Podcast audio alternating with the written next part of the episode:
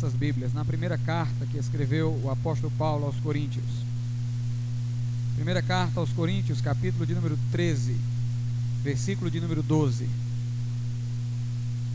Primeira aos Coríntios, capítulo 13, versículo 12. Diz-nos assim a palavra de Deus: Porque agora vemos por espelho em enigma, mas então veremos face a face. Agora conheço em parte, mas então conhecerei como também sou conhecido. Podeis sentar, irmãos. Meus irmãos, eu gostaria de falar nesta noite sobre o tema revelação. Mas eu não gostaria de me referir ao que comumente as pessoas pensam tratar-se de revelação sem que seja, ou seja, eu não pretendo me referir à palavra do conhecimento, um dom de Deus, pelo qual o crente pode saber de eventos que normalmente ele não poderia conhecer. Eu não quero falar sobre a palavra do conhecimento, mas eu quero falar sobre a revelação do plano de Deus aos homens. Eu quero falar sobre a revelação de Deus em sentido amplo, que inclui a Bíblia, que inclui a natureza e que inclui uma revelação que ainda se dará no porvir. E baseado neste intento, eu posso afirmar que existem três graus de revelação divina. Deus tem a sua revelação manifesta em três níveis. E começaremos a estudar nesta noite a partir do nível mais básico, mais elementar, no qual nós poderíamos falar de revelação geral. Há uma revelação geral de Deus aos homens. Ela é geral porque não é apenas a igreja. Ela é geral porque não é apenas acessível a um grupo. Ela, antes de tudo, refere-se a todos, está manifesta a todos. Essa revelação geral é aquela que Deus dá de si mesmo através da natureza. Em Romanos capítulo de número 1, versículo de número 20, a Bíblia Sagrada nos diz o seguinte: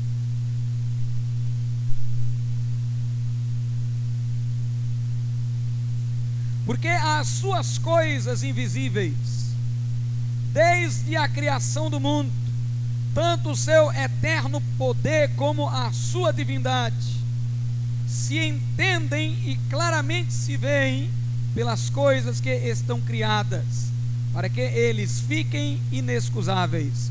O versículo 19 diz: Porquanto que de Deus se pode conhecer, neles se manifesta, porque Deus lhe manifestou.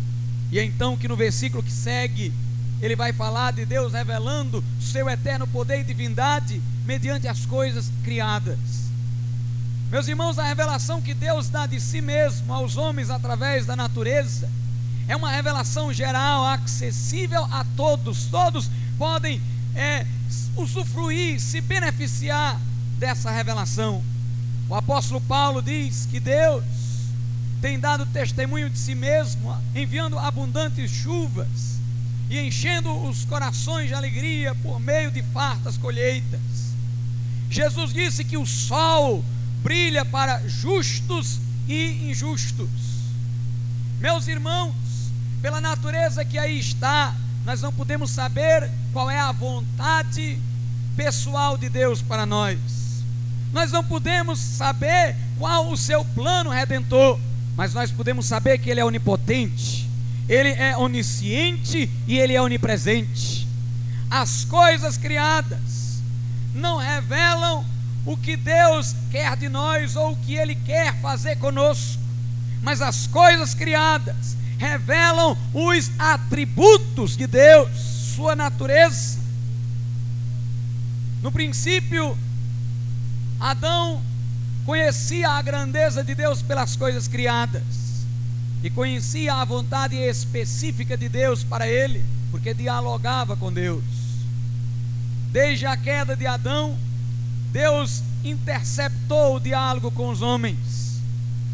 E Deus só fala conosco quando estamos com o coração aberto através de Sua palavra escrita, a Bíblia Sagrada. Mas de um modo geral, Deus já não está mais passeando com os homens, a não ser com aqueles que creram em Jesus Cristo, seu Filho, e por Jesus foram a Ele. Mas Deus ainda dá a revelação de seus atributos pela natureza. Ninguém pode, meus irmãos, dizer que desconhece os atributos de Deus, porque eles estão estampados nas coisas criadas.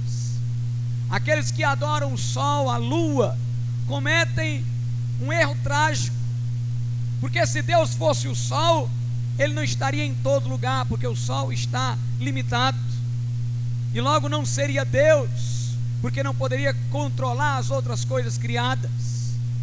Se Deus é por definição criador, e se Deus é o sustentador da criação, Ele não pode confundir-se com nenhuma das coisas criadas, mas Ele está presente em tudo e transcende tudo e sustenta tudo pela palavra do seu poder.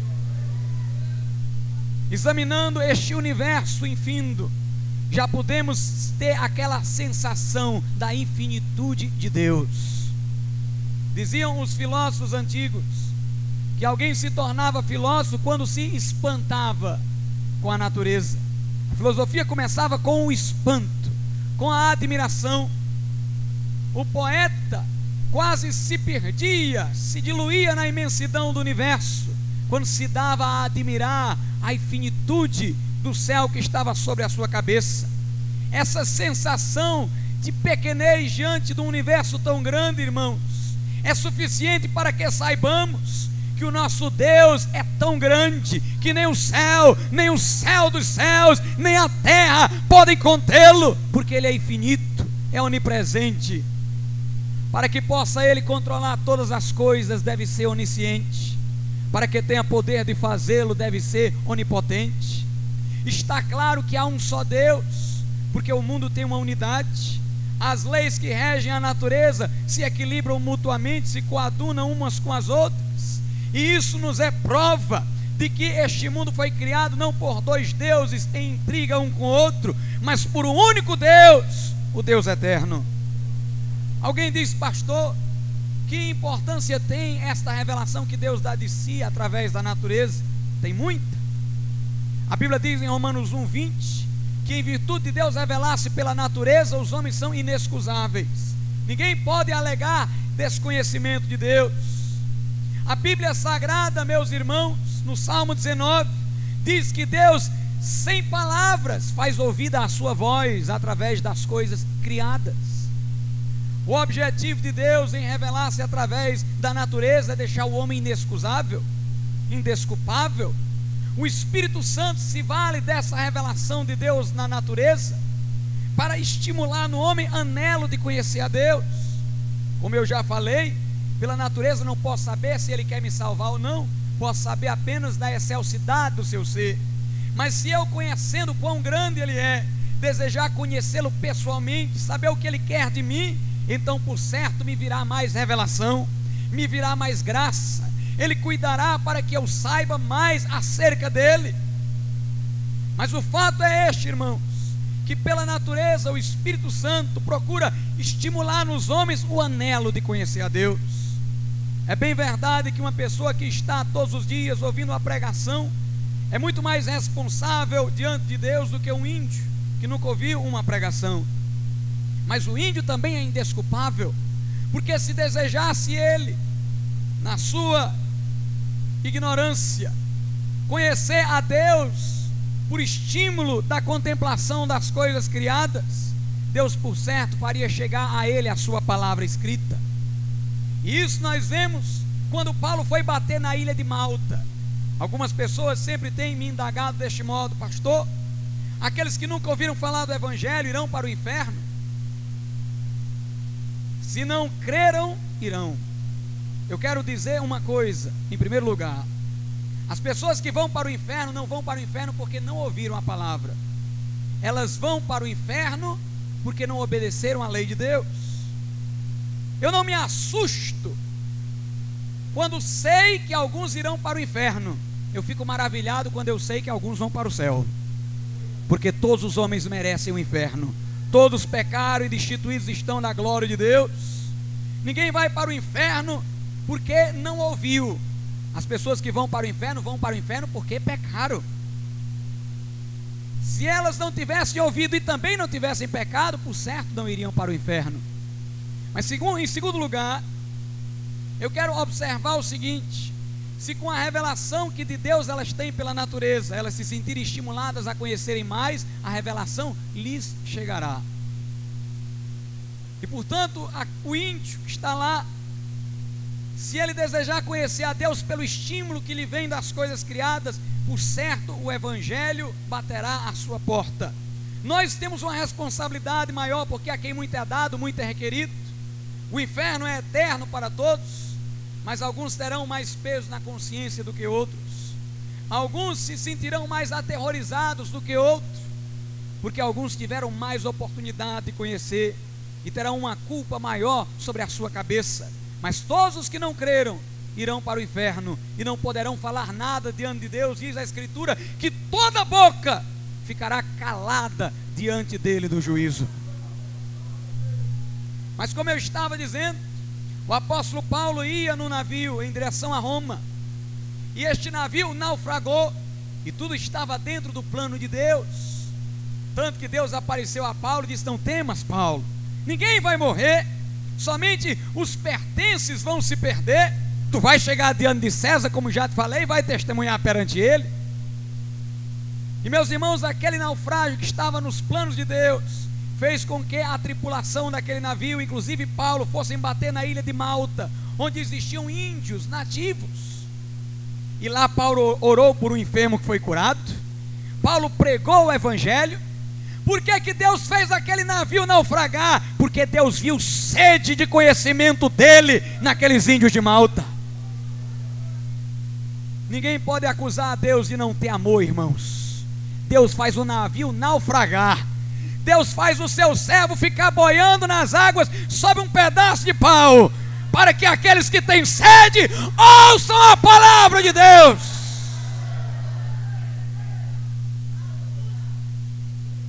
Aleluia.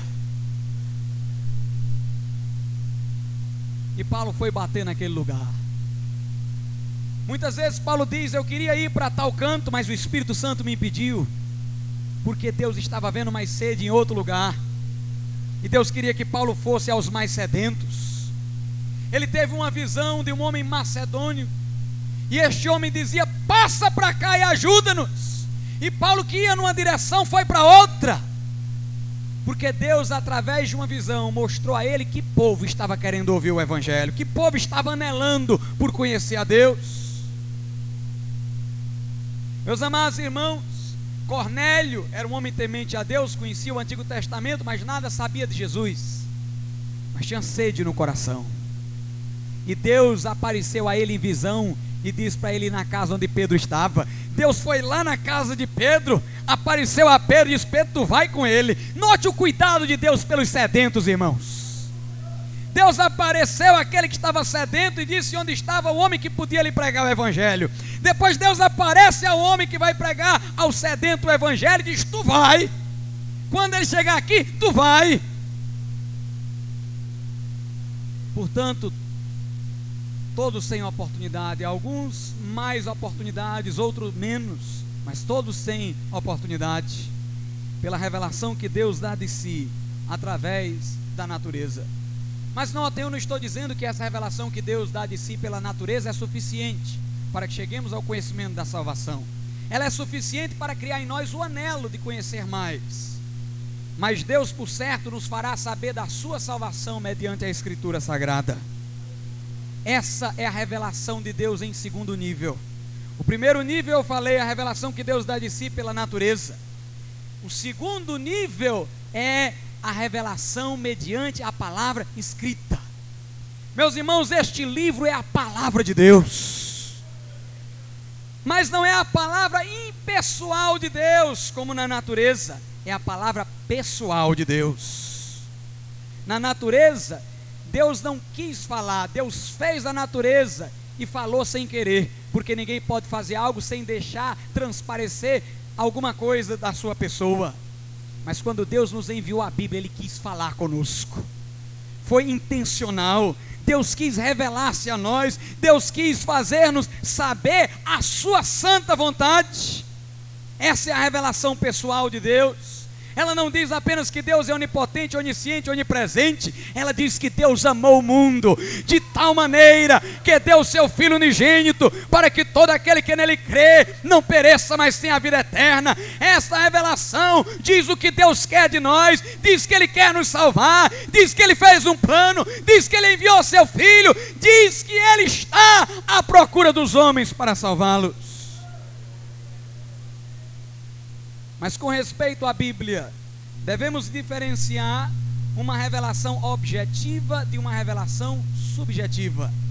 O que eu quero dizer é uma, o que eu quero dizer é o seguinte: a Bíblia escrita é a revelação objetiva da vontade de Deus. Mas uma coisa é eu ter a Bíblia na mão, outra coisa é eu compreendê-la. Uma coisa sou eu tê-la comigo. Outra coisa é ela ser interiorizada pelo meu entendimento espiritual. Portanto, além de eu ter a revelação de Deus na Bíblia, eu tenho que ter a revelação da Bíblia pelo Espírito Santo no meu coração. Os teólogos costumam dizer que a revelação objetiva é a revelação proposicional, é a revelação de Deus em proposições, é o que está na Bíblia. A revelação subjetiva é a revelação existencial é quando a proposição integra-se à minha existência, é quando o que está na Bíblia é interiorizado por mim, entra na minha vida. Há muitas pessoas, irmãos, que conhecem o conteúdo da Bíblia, mas que não o interiorizaram espiritualmente. Não lhes foi revelada a palavra no coração. A vida delas não está progredindo, mudando, porque elas só conhecem a proposição, citam versículos de có, citam versículos decoradamente, mas aquilo não lhes afeta o coração, não mexe com elas, porque não tiveram uma revelação espiritual interior da Bíblia Sagrada. Antes de nós falarmos mais sobre essa revelação subjetiva, falemos algumas coisas sobre a revelação objetiva de Deus. Este livro aqui, como já falei, é a palavra escrita de Deus. E quero vos dizer uma coisa: ele foi escrito sob inspiração divina e esta inspiração foi verbal. O que estou a dizer é o seguinte: Deus não permitiu aos escritores da Bíblia colocar nela palavras erradas. As palavras que aqui estão são as palavras apropriadas para traduzir aquilo que Deus queria dizer. Algumas pessoas dizem o seguinte: que Deus revelou aos discípulos as ideias sobre Sua vontade, mas eles escolheram as palavras pela sua própria inteligência. E alguns críticos costumam dizer: a revelação é de Deus, mas a escrita é do homem, por isso não vamos nos ater à escrita, vamos nos ater ao espírito da revelação. Muitos estão dizendo isso hoje. Quando você mostra um texto, ele diz: Você é muito literal, você é muito ao pé da letra. Ele diz: Nós temos que ir para o espírito. A letra mata, dizem eles, o espírito vivifica. A revelação de Deus veio aos discípulos através de ideias. Eles escolheram as palavras, podem ter usado inadequadamente as palavras. Meus irmãos, o meu Deus não faz trabalho pela metade. O meu Deus não começa sem terminar. O meu Deus é aquele que faz tudo perfeito. Ele deu a ideia e ele deu a palavra. Eu quero lhe dizer uma coisa: eu vou me agarrar à letra e ao espírito desse livro. Tudo que estiver nele, eu quero para a minha vida.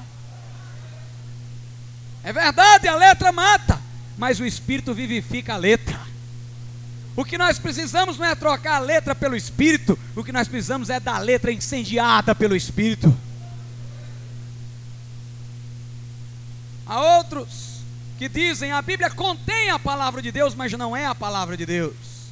Tem coisas dos homens e coisas de Deus, mas a Escritura diz que toda a escritura é divinamente inspirada. A Bíblia diz: toda a escritura, toda a escritura é divinamente inspirada e proveitosa para correção, para repreensão, para demonstração. Veja o que a Bíblia diz no Evangelho de João, capítulo 10, versículo 35. Veja como Jesus considerava as Escrituras do Antigo Testamento. João 10 e 35. Pois a lei chamou deuses aqueles a quem a palavra de Deus foi dirigida, e a Escritura não pode falhar. Jesus defendia a infalibilidade da Sagrada Escritura. Ele disse: a Escritura não pode falhar. Em outra tradução, ele diz: a Escritura não pode ser anulada. Não pode ser anulada. Jesus, quando citava um salmo, dizia: E Davi, no Espírito, disse. Quer dizer, Jesus reconhecia que os que escreveram a Bíblia estavam sob inspiração. Jesus espantou o diabo, irmãos, foi com a letra da Bíblia mesmo. Está escrito: Não tentarás ao Senhor teu Deus. Está escrito: Ao Senhor teu Deus adorarás, e só a Ele prestarás culto. Esses que creem que as palavras bíblicas podem ser inadequadas, vão dizer o que ao diabo? Vão dizer o que? Eles vão dizer o espírito da palavra para o diabo. Como é que você diz o espírito da palavra para o diabo? Tem que dizer a palavra escrita. A palavra de Deus, a proposição que está na Bíblia Sagrada, diga ao diabo: está escrito assim, não tentarás ao Senhor teu Deus, está escrito assim, ao Senhor Deus adorarás e só a Ele prestarás culto. Aleluia.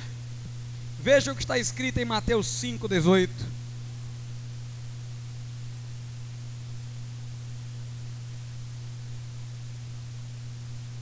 Em Mateus 5,18 diz assim: a Bíblia Sagrada. Porque em verdade vos digo, que até que o céu e a terra passem, nem um jota ou um tio se omitirá da lei sem que tudo seja cumprido. Note como Jesus cria na inspiração verbal. Jesus diz: nenhum J. Até o J foi inspirado. Até o tio foi inspirado. Nenhum J, nem o tio vai ser tirado. Meus irmãos, Deus inspirou até o J e o tio. Os intelectuais mordem-se a si mesmos quando ouvem a gente dizer isso. Mas não importa, irmãos, o que os eruditos digam. Deus inspirou até o tio e o J. Isso ele falou com respeito às escrituras do Antigo Testamento e do Novo. Ele disse: Os céus e a terra passarão, mas as minhas palavras não hão de passar. Em Lucas, capítulo 16, versículo 17, a Bíblia diz-nos o seguinte: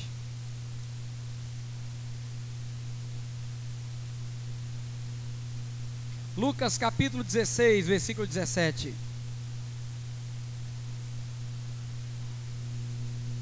E é mais fácil passar o céu e a terra do que cair um tio da lei.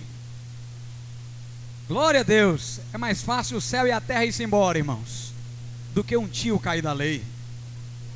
Scofield diz, e eu fico pasmo quando ele diz isso, porque ele é um fundamentalista, que com o passar do tempo, através das traduções e retraduções da Bíblia, algumas coisas do original foram modificadas. Embora ele entenda que sejam erros insignificantes, ele admite que algumas coisas do texto original foram deturpadas com o passar do tempo. Mas Jesus disse aqui que o céu, passar, o, o céu e a terra podem passar, mas nenhum tio vai passar da lei. Nenhum tio vai passar. Deus que deu-nos a palavra é poderoso para preservá-la. Mas entendam-me, irmãos, eu não estou dizendo que os discípulos não usaram do seu vocabulário cotidiano. Por certo, os discípulos usaram. Escreveram segundo o seu estilo próprio. Mas o que eu estou dizendo é que quando eles queriam escolher uma palavra não apropriada, o Espírito Santo os repreendia. De modo que, mesmo escrevendo com o seu estilo próprio, eles só escreveram com palavras apropriadas, porque o Espírito Santo os supervisionou. Veja o que a Bíblia diz em 1 Coríntios, capítulo 2, versículos 12 e 13. Primeira carta aos Coríntios, capítulo de número 2, versículos 12 e 13. Diz assim: Mas nós não recebemos o Espírito do mundo, mas o Espírito que provém de Deus, para que pudéssemos conhecer o que nos é dado gratuitamente por Deus, aos quais também falamos, não com palavras de sabedoria humana, mas com as que o Espírito Santo ensina. Note, os discípulos falaram com as palavras que o Espírito Santo ensinava, comparando as coisas espirituais com as espirituais. Veja agora Gálatas 3,16. Note como Paulo firma uma doutrina baseada em uma palavra. Se Paulo não acreditasse na inspiração verbal, jamais ele firmaria uma doutrina em cima de uma única palavra.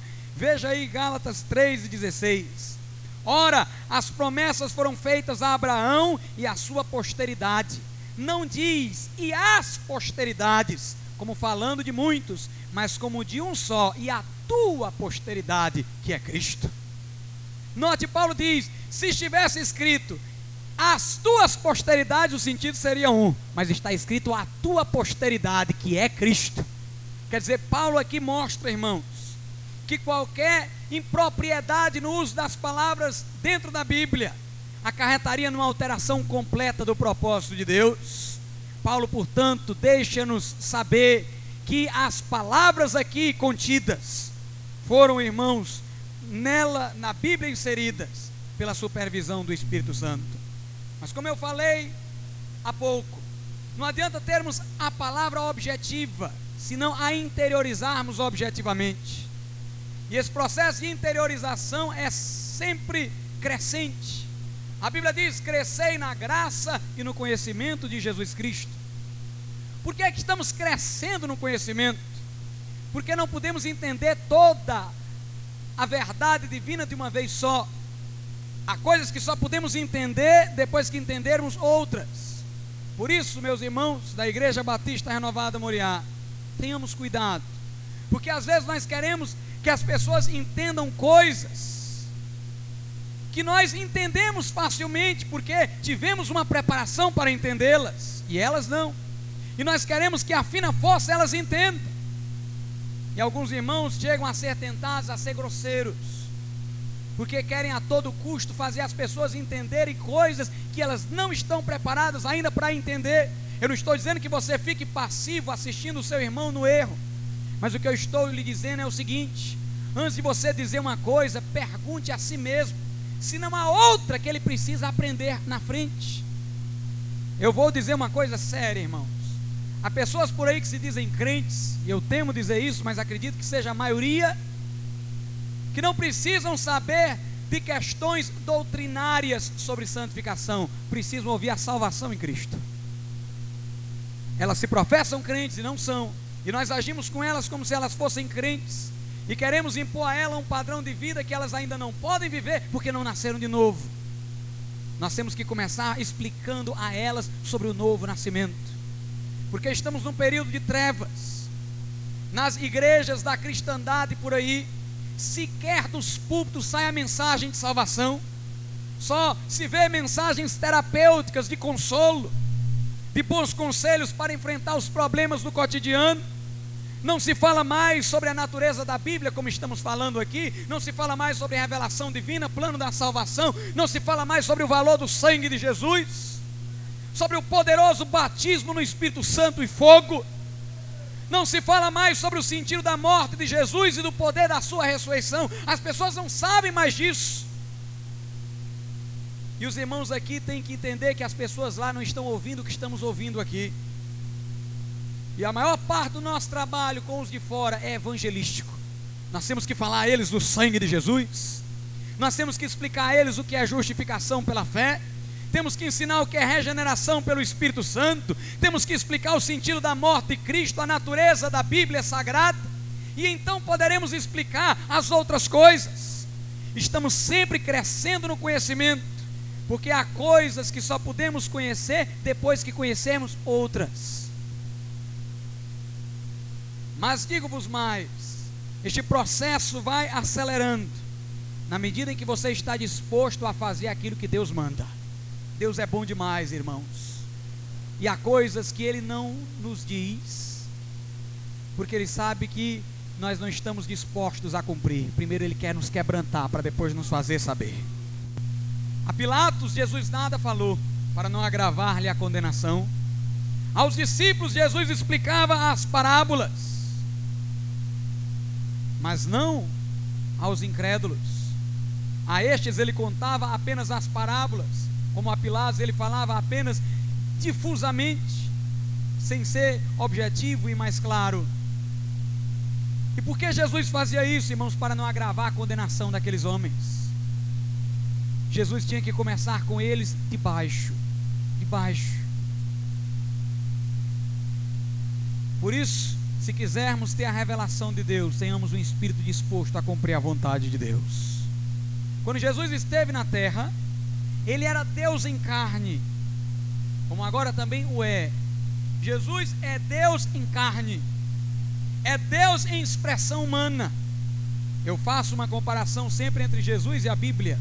Aliás, Jesus é chamado de a palavra de Deus e a Bíblia é a palavra de Deus. Jesus na terra era Deus expresso em homem. A Bíblia é a palavra de Deus expressa em palavras humanas. Pois bem, o fato de Jesus estar entre os homens não significava que os homens automaticamente soubessem que ele era Deus.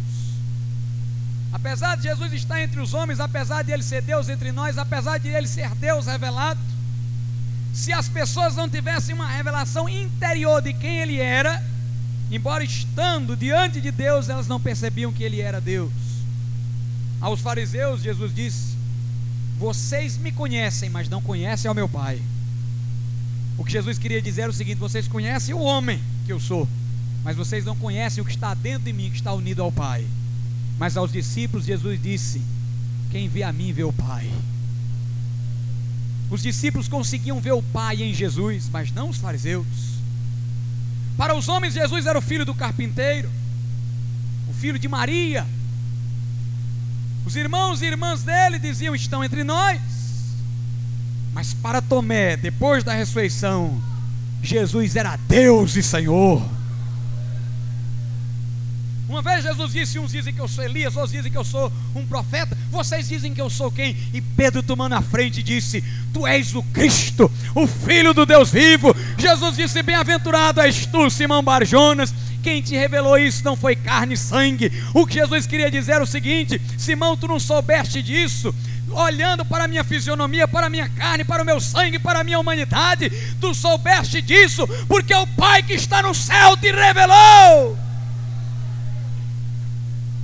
Este livro, irmãos, está na sala de muita gente. Todos têm um dele na sua casa. Mas por mais que eles digam é a palavra de Deus, lá no íntimo para eles isso aqui é um livro comum. Mas se eles se dispuserem a conhecer a vontade de Deus, Deus lhes revelará não apenas que esse livro é a palavra de Deus, mas também qual seja o conteúdo desse livro. Veja o que a Bíblia diz em João 7,17. Jesus fala o seguinte: Se alguém quiser fazer a vontade de Deus, saberá pela minha doutrina, pela mesma doutrina, que ela não é minha, mas do Pai que me enviou.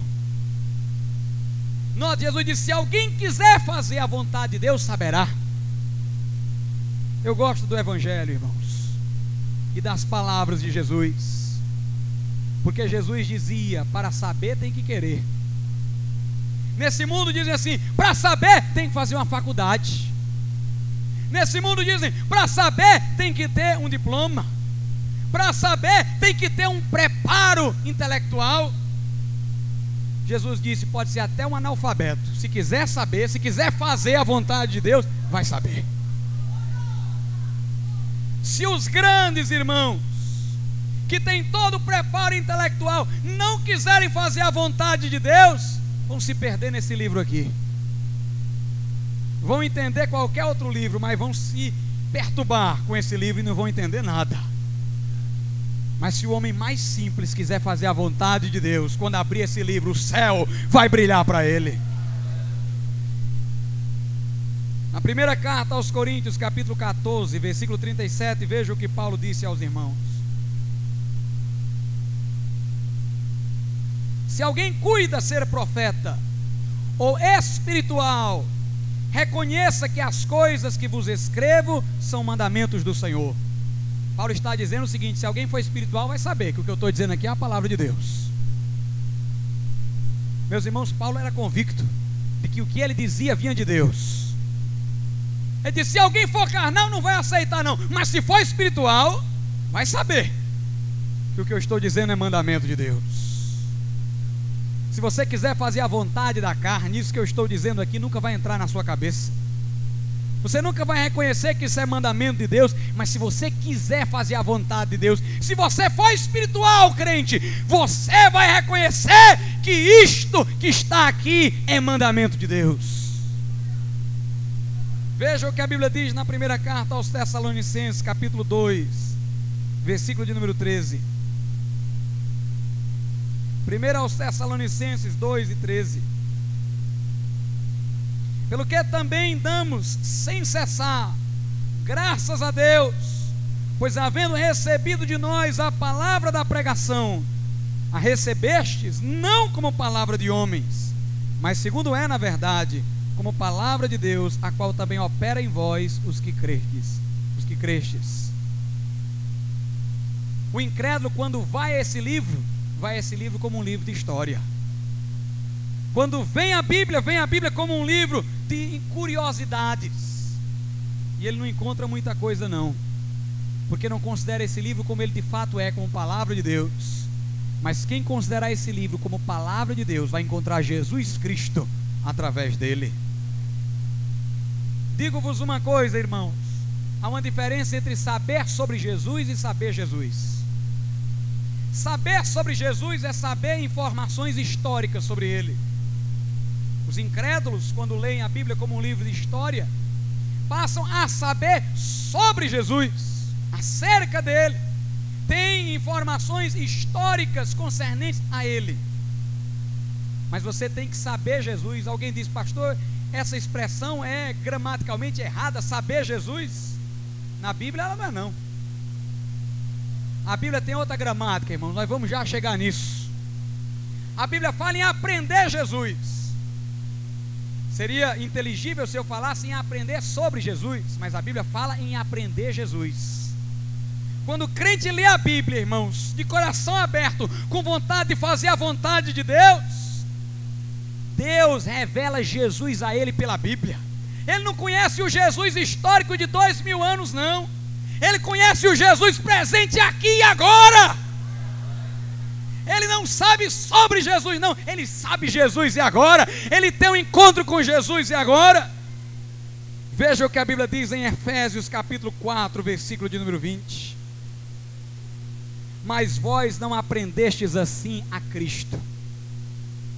Isso aqui, irmãos, dentro da gramática é uma loucura. Como é que poderíamos aprender um homem, uma pessoa? Mas aqui diz: Vós não aprendestes assim a Cristo. O crente aprende a Cristo. O mundo quer receber de Cristo, a Bíblia fala de receber a Cristo. O mundo quer aprender sobre Jesus, a Bíblia fala de aprender Jesus.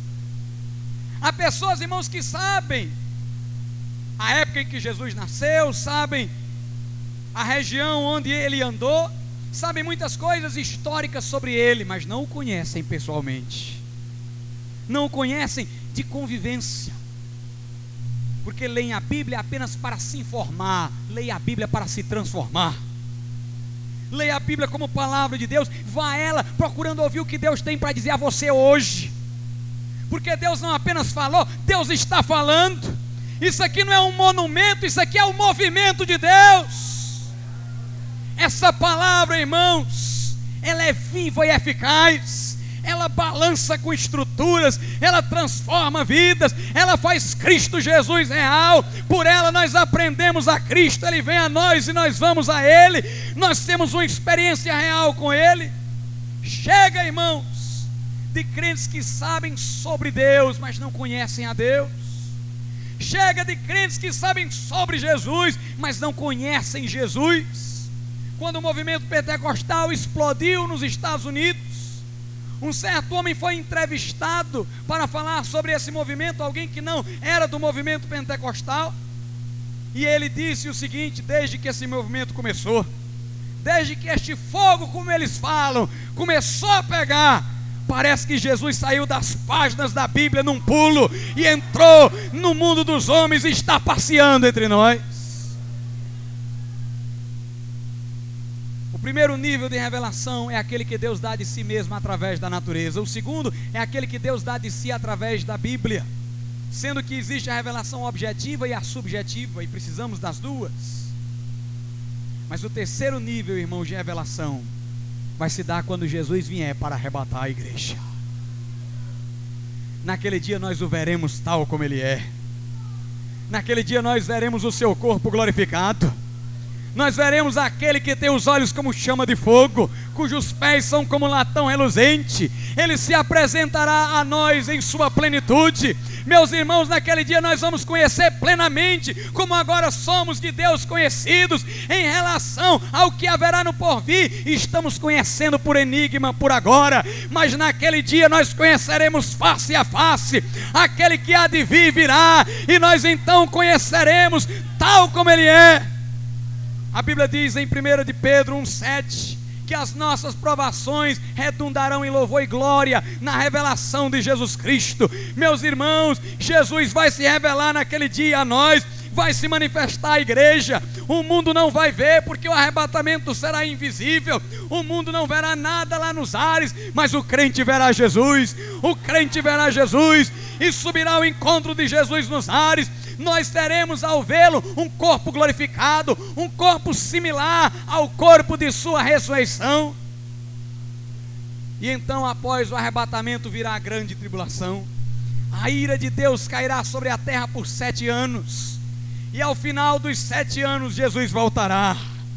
E quando ele voltar, para que todo olho o veja, ele voltará para juízo. Aqueles que na impiedade estiverem, quando o virem nesse momento, em que ele voltar em glória para por todos ser vistos, serão consumidos. A revelação de Jesus então não lhe será proveitosa, senão um terror.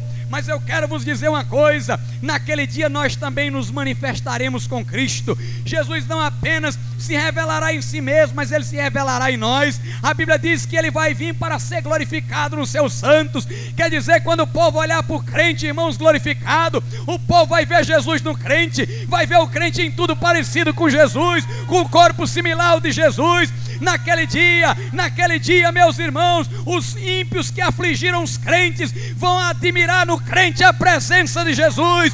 Jesus se revelará em nós, assim como se revelará em si mesmo. Quando ele se manifestar, nós nos manifestaremos com ele em glória. Vamos ficar de pé.